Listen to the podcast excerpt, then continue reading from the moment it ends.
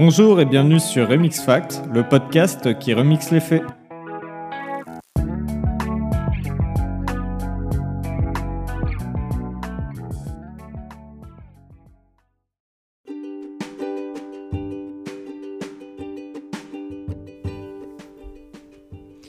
Pour rester dans la même dimension que les trucs fins et longs que j'ai évoqués dans le podcast de la semaine dernière, aujourd'hui on va parler du cure-dent. Un cure-dent est un bâtonnet piquant qu'il est possible d'introduire entre les dents et ainsi retirer les résidus pris entre celles-ci. En gros, de retirer le bout de ton steak ou de tofu pour ceux qui sont véganes, qui est coincé entre tes deux grosses prémolaires. Les cure-dents sont aussi utilisés pour piquer les hors-d'œuvre et permettent de les saisir facilement, type cube de fromage, olives, petites saucisses, petits bouts de viande, etc., etc., etc. Et tu peux ainsi faire ton gros, mais bon. Non, s'il te plaît, ne sois pas aussi dégueulasse. Les cure-dents ne sont pas faits à base de dentifrice, ne lavent pas les dents et servent uniquement à retirer des résidus. Donc oui, il faut bien se brosser les dents. Le cure-dent existe déjà depuis la préhistoire, car les marques de cure-dents ont été découvertes dans les dents des crânes des hommes du néolithique. Bon, on suppose que ce cure-dent néolithique était à base de gros troncs d'arbres, donc je te rassure, à moins de t'enfoncer de façon masochiste ton cure-dent dans la chansive, tu ne devrais pas avoir de traces ou de séquelles. Enfin, si tu fais ça et que ça te donne du plaisir, tu les as peut-être déjà les séquelles. Mais bon. Des cure-dents faits en bronze ont été trouvés dans des tombes préhistoriques au nord de l'Italie et à l'est des Alpes. Cet objet était aussi connu en Mésopotamie. Acatocle de Syracuse aurait été tué en 289 avant JC par un cure-dent enduit de poison qui lui a été donné par un de ses esclaves. Bref, ce couillon l'a pas fait tester, il s'est curé les dents, il est mort. On a également trouvé des cure-dents en argent datant de l'Antiquité et des cure-dents romains en bois de lentisque.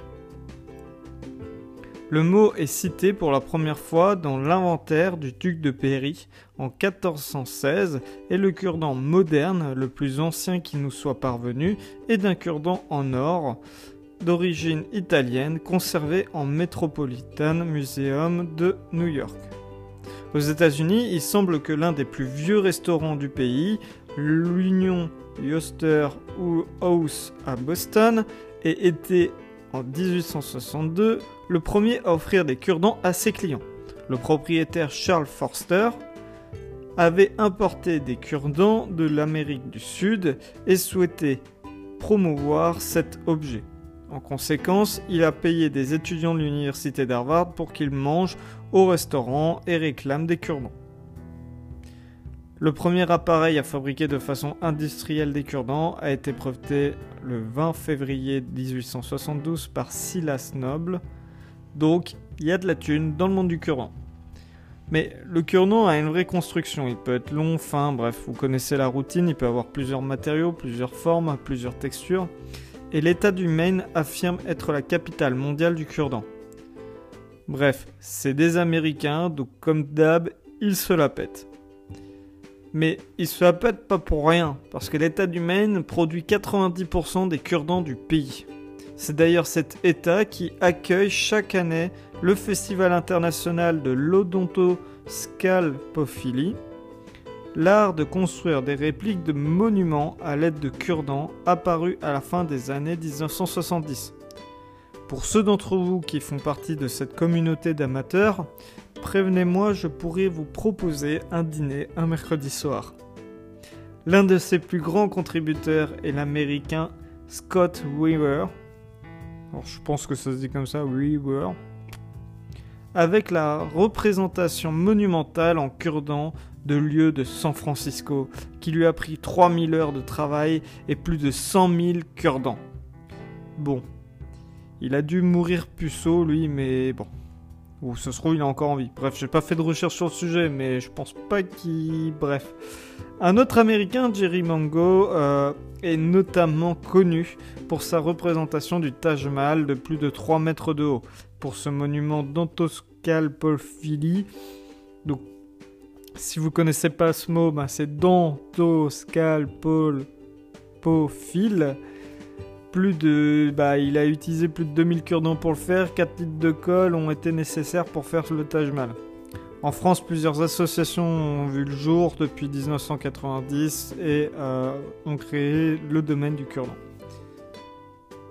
Bon, je dois l'avouer, après avoir fait des recherches, je suis tombé sur des vidéos de concours avec des pièces monumentales et en réalité, ça pète des culs quand même, hein, parce que c'est faut voir les statues qu'ils sont capables de faire. Donc excusez-moi pour toutes les autres blagues et commentaires beaufs que j'ai pu faire avant. Euh, mais bon, ça me prenait du temps de retaper le texte et puis euh, j'avais pas envie. Et puis merde quoi, j'avais envie de regarder encore des vidéos de construction de Tour Eiffel en cure-dent. J'avoue que c'est quand même cool. On retrouve aussi les cure-dents dans l'art.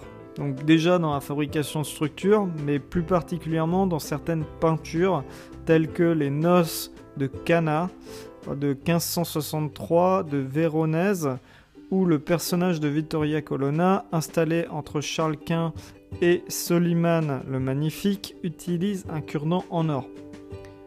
Il y a encore d'autres tableaux avec plusieurs personnages assez, assez marquants. On le retrouve aussi euh, dans le domaine du cinéma où le cure-dent est très utilisé. Le cure-dent peut être aussi utilisé dans différentes euh, dimensions sexuelles. Enfin, après tout, tout peut être utilisé pour des fantasmes sexuels. On a bien retrouvé un pot de café soluble dans le rectum d'un humain ou encore des aiguilles plantées dans un pénis. Haha, je t'ai eu. Avoue, tu as ri au début et là maintenant t'as quelques frissons autour de ton corps. Bref, mais ce que les gens peuvent se mettre dans le rectum est un autre sujet.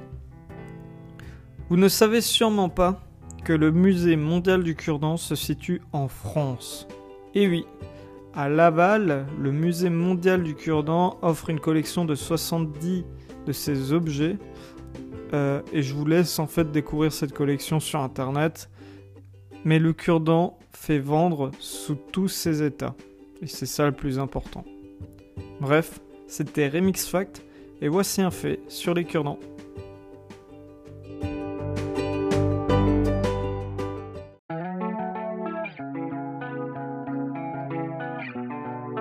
Merci d'avoir écouté ce podcast, j'espère qu'il vous aura plu. Je suis Rémi Munier, designer et entrepreneur. Vous pouvez suivre un nouveau fait remixé tous les dimanches sur Remix Fact.